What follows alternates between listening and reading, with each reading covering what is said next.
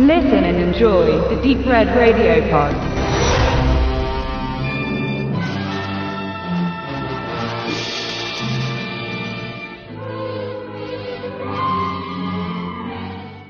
Außer Wex ist unser diesmaliger Klassiker aus dem Jahre 1953, der bei uns unter anderem unter dem Titel Das Kabinett des Professor Bondi bekannt wurde. Regie führte dabei André de Tost, der vorher hauptsächlich für Western bekannt wurde und durch diesen Film nun seinen ersten großen Hollywood-Film gedreht hat und sich dazu Vincent Price als Hauptdarsteller genommen hat, der ebenfalls mit diesem Film nun weltberühmt wurde. Vincent Price war zwar schon vorher recht bekannt, aber erst dieser Film hat ihn zu dem gemacht, was er dann letztendlich bis zu seinem Ende auch gewesen ist. Der Film ist dabei ein Remake des Films Mystery of the Wax Museum aus dem Jahre 1933 und wurde 2005 dann unter anderem mit Paris Hilton in dem Remake House of Wax nochmal neu verfilmt. Das Besondere an diesem Film ist, dass es der erste 3D-Film war, den ein großes Studio fertiggestellt hat. Vorher war das doch eher bei kleineren Studios der Fall und doch bei diesem Film hat sich Warner gedacht, jetzt ist die Zeit gekommen. Und man hat hauptsächlich auch, weil man die Leute halt ins Kino wieder locken wollte, nachdem die ersten Fernsehgeräte nun in den Haushalten standen und die Leute nicht mehr wollten, ähm, wollte man halt einen Anreiz schaffen, um die Leute wieder ins Kino zu locken. Und da hat man sich auf den 3D-Effekt besonnen und zudem auch noch Stereoton gebracht, was für die Zeit damals auch was ganz Besonderes war. Ja, das Besondere und nette Nebendetail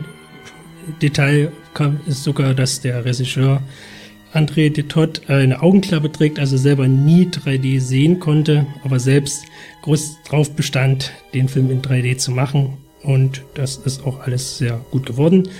Die Geschichte selber erzählt von einem Museumsinhaber, äh, der sein Museum aufgrund eines Sabotageakts äh, verliert. Das wird also abgebrannt und er verschwindet für kurze Zeit. Dann taucht er unter mysteriösen Umständen wieder auf und hat ein Wachsfigurenkabinett hergestellt, in dem die Figuren alle sehr verdächtig äh, echten Menschen ähneln. Und ja, dann so langsam aber sicher kommt man ihm auf die Schliche. Das Gute an dem Film ist diesmal wirklich auch der 3D-Effekt, muss man einfach so sagen. Also auch wenn man heutzutage ja doch gerne über 3D etwas lächelt, war es hier einfach der absolute Bringer. Die ganze Atmosphäre baut sich dadurch vor allen Dingen auf, sei es durch die räumlichen Effekte, im Studio, also in dem Wachsfigurenkabinett, als auch in den nebelbehangenen Straßen genauso wie auch durch sogenannte Pop-out-Spielereien, sprich Sachen, die in das Publikum fliegen. Da sei erwähnt zum Beispiel ein Animateur, der sich vor das Wachsfigurenkabinett gespielt hat und mit einem sogenannten Pedalball-Spiel die Leute anlockt und dabei mehr als offensichtlich das Pedalball-Spiel in die Kamera direkt wirft und dadurch dieser Ball natürlich bis auf die Nasenspitze, wenn man so möchte, heranreicht. Der Film selber gilt auch generell als großer Vorreiter in Sachen 3D, was auch viele äh, Filmemacher schon bestätigt haben. Martin Scorsese sagt zum Beispiel, das ist so der beste 3D-Film, der je gemacht wurde. Wes Craven hat die Maske von Vincent Price als äh, Inspiration für die Maske von Freddy Krüger genommen. Und ja, kurz und gut, es ist auf alle Fälle ein sehr unterhaltsamer und sehr empfehlenswerter Film, der, gerade wenn man sich auch ein bisschen mit der Filmgeschichte äh, auseinandersetzt, äh, interessant ist, sei es nun in 2D oder in 3D.